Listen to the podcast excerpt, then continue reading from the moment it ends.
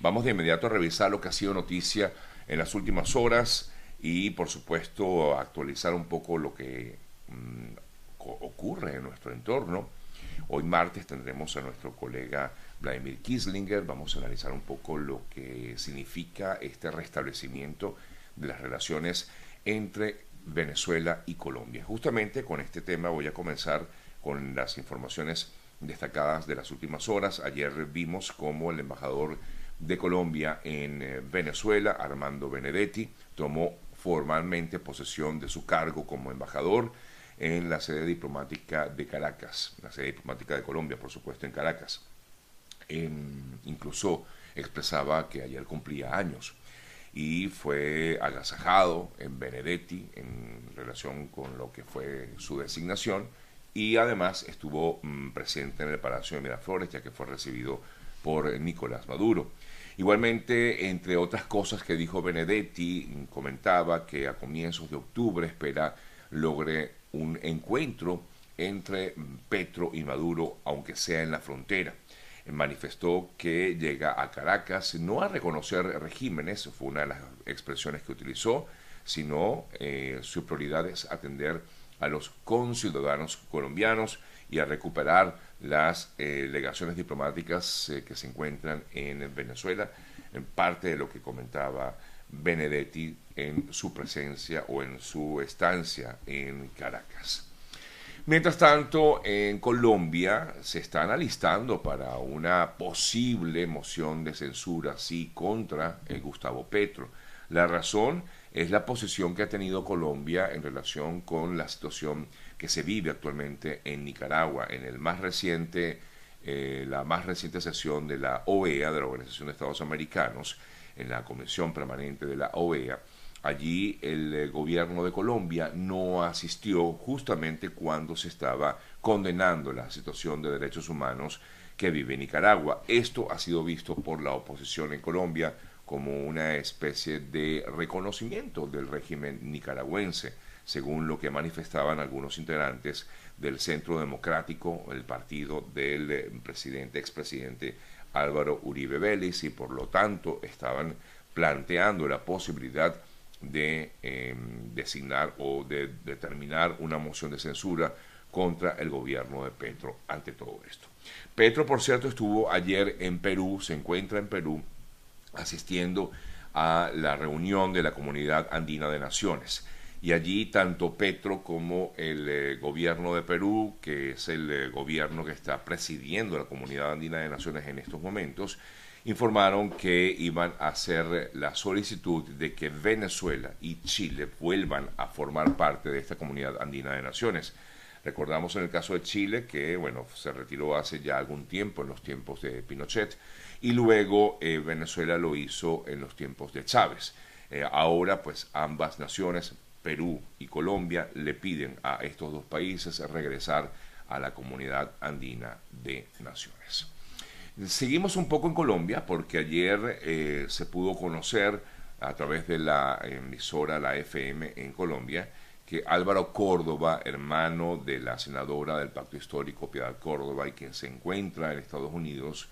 perdón, en una cárcel con una medida de aseguramiento solicitado en extradición por la justicia de Estados Unidos, la Corte Suprema entregó concepto favorable para esta solicitud y lo único que hace falta es la firma del presidente Petro para que pueda extraditarse hasta Estados Unidos. Recuerden que igualmente los, em, el gobierno de Petro ha hecho algunos cambios en materia de extradición. No sabemos si esto se va a aplicar en el caso del hermano de Piedad Córdoba. El papel del señor em, Álvaro Córdoba en la historia de su hermana eh, la senadora lo visitó en la picota durante la campaña, pero va más allá de la solicitud de extradición de Estados Unidos y podría tener inclusive nexos eh, sobre eh, con la investigación sobre la relación de este señor con Alex Saab. Según la Corte Suprema de Justicia, eh, perdón, según esta investigación que realiza la FM, en teoría Álvaro Córdoba tendría algún tipo de contacto o relación con Alex Saab. En otras importantes noticias, en Perú, por cierto, Jennifer Paredes, la cuñada del eh, presidente Pedro Castillo, fue acusada de ser testaferro de una organización criminal que direccionaba las licitaciones de obras públicas y cuyo cabecilla, según esa investigación que se maneja en Perú, sería el propio presidente Castillo, lo que él ha negado en reiteradas ocasiones. Igualmente, la señora Paredes ha sido, eh, o mejor dicho, fue, se le ordenó una prisión preventiva mientras se realiza toda esta investigación de 30 meses de prisión. En otras importantes noticias, aquí me hacen referencia, justamente en nuestra, mientras estoy aquí hablando con ustedes, del caso de la doctora Nardi, un hecho que ha, por supuesto, escandalizado a gran parte de la población en Venezuela. Y ayer se pudo conocer en que en este caso particular, el presunto asesino de esta doctora Nardi Mora eh, fue acusado de, eh, rectifico, fue privado de libertad, según informaba el Ministerio Público en, Venezuela. Ayer incluso realizaron una vigilia en eh, la zona donde bueno, fue encontrada sin vida la, la, médico y en el estado Carabobo y por supuesto ha sido mm, apoyado por la población que está todavía indignada ante lo que ocurrió con este caso tan terrible eh, que se registró en Venezuela con el asesinato y bueno eh, un poco más fuerte que ello porque eh, este ciudadano que desconocen el motivo por el cual realizó esta acción pues no solamente la mató, sino que también habría eh, desmembrado su cuerpo. Terrible, de verdad que muy, muy, muy terrible este tipo de situaciones que a veces uno lee y uno queda como que, wow, qué fuerte este tipo de noticias. En otras importantes noticias, en Nicaragua, o mejor dicho, Estados Unidos se considera frenar todo tipo de importación de productos nicaragüenses como una nueva medida de presión contra el régimen de Daniel Ortega. Según conversaciones internas, el gobierno estadounidense buscaría bloquear algunos de los rubros más importantes que Nicaragua exporta a Estados Unidos a través del Tratado de Libre Comercio y la, en, todo caso la intención es tratar de bloquear más a Nicaragua o al régimen de Nicaragua, al que al parecer no le importa ni esto ni nada de lo que se le parezca. Ellos siguen haciendo lo que quieran en esa nación. El expresidente Evo Morales eh, fue víctima de un robo, del robo de su teléfono celular. Al parecer, bueno, todavía hasta el momento no he visto información nueva si se le encontró el teléfono. El hecho está en que luego de sufrir el robo de su teléfono en un acto de campaña, em, se ordenó una movilización de policías eh, que intentó recuperar el dispositivo y evitar sobre todo la filtración de información sensible, aunque él decía mm, Evo Morales que no tenía nada que ocultar y que no tenía ninguna información de inteligencia que puede darse a conocer, igualmente estaba, pues, eh, o por ello se organizó eh, todo este operativo policial para dar con, eh, para dar con el teléfono, para ver si lo encontraban. Déjeme ver de todas formas aquí si en los medios eh, bolivianos hay información acerca del teléfono porque esto fue noticia en el día de ayer, ¿no? Eh, ahora leo aquí en el medio El Deber, que es uno de los medios eh, de Bolivia más importantes, el expresidente levantó sospechas sobre el ministro y su equipo de seguridad. Escribió en Twitter y sin presentar pruebas, eh, afirman que, imagínense ustedes, el presidente apuntó al ministro de Gobierno Carlos Eduardo del Castillo por el robo de su teléfono ocurrido en la localidad de La Guardia. El teléfono desapareció en el acto de cierre de la campaña del candidato oficialista para la alcaldía de La Guardia, donde tanto Morales como del Castillo estuvieron allí. El ministro del gobierno se mantuvo en segunda línea, no hizo uso de la palabra durante el acto. Em, bueno, pero parece que, según, disculpe que me ría, parece que me causa cierta gracia. O sea, Evo Morales está culpando al ministro de gobierno de que le robó el teléfono. Mm, bueno, no sé, estas cosas que pasan, Dios mío, que a veces uno no logra, no logra entender. Cambiamos de tema, eh, pero antes de ello quiero hablarles de nuestros amigos de GM Envíos para todos aquellos que quieran hacer sus envíos a Venezuela y gran parte de Latinoamérica. Saben que cuentan con GM Envíos que están aquí en Estados Unidos y salen desde Miami a diversas partes de mm, Latinoamérica, llegan a Venezuela, por supuesto, llegan a Colombia, llegan a Perú, llegan a Chile, a Dominicana, a México, a Panamá, entre otras naciones. Así que si usted necesita hacer algún tipo de envío o tiene familiares en esas localidades, puede contactar a nuestros amigos de GM Envíos. Lo pueden hacer vía vía Instagram, arroba GM Envíos, o a través de su contacto telefónico, el 305-930-2660, 305-930-2660. Me estoy riendo porque veo un comentario que dice, se roban entre ellos, entonces ¿qué quedará para el pueblo? Sí, la verdad es, este, bueno.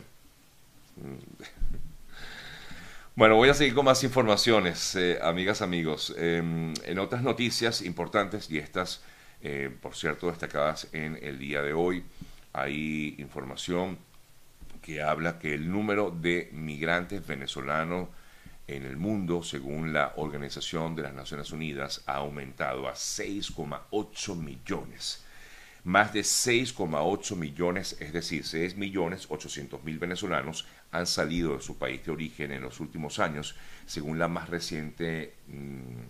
actualización que ha difundido la, plataforma de coordinación interagencial para refugiados y migrantes de Venezuela. Según un mensaje de esta coalición, el número de personas refugiadas y migrantes venezolanas sigue en aumento. Para agosto de este año 6 millones, el número exacto es 6 millones 805 mil 209 que habrían salido de Venezuela. No se especifica el año, pero nos imaginamos que estamos hablando de los últimos 4 o 5 años. El dato con fecha de corte del 5 de agosto supone un aumento de más del 9% frente al último reporte ofrecido en julio que daba cuenta de unos 6 millones 150 mil personas Así que en tan solo un mes habrían aumentado casi 700.000 personas que habrían salido de Venezuela buscando nuevos horizontes en diversas partes del mundo. Precisamente eh, en relación con, esto, con esta situación, ayer leía un trabajo que ha realizado nuestra colega Carola Briceño a través de su plataforma llamada Zona Migrante. Ella especificaba que en, los, en lo que va del año 2022 han fallecido 12 personas eh, cruzando o intentando cruzar el río Bravo, es decir, en la frontera entre México y Estados Unidos, y especificaba incluso los nombres de cada una de estas personas según la investigación que ella ha realizado. Eh, de, las, eh, de esos 12 venezolanos, habla de, bueno, da los nombres, cuatro son mujeres. Eh, igualmente hay otras cinco personas que han sido reportadas como desaparecidos y todavía no se sabe de su paradero, ¿no? No saben si realmente estas personas ah, se habrían ahogado en Río Bravo o estarían detenidas o están en Estados Unidos o están en México. Eh, según esta información, de las eh, víctimas del río Bravo, seis eran del Zulia, dos de Aragua, dos de Lara, dos de Táchira, dos de Trujillo, dos de Yaracuy, una de Barinas y una de Carabobo.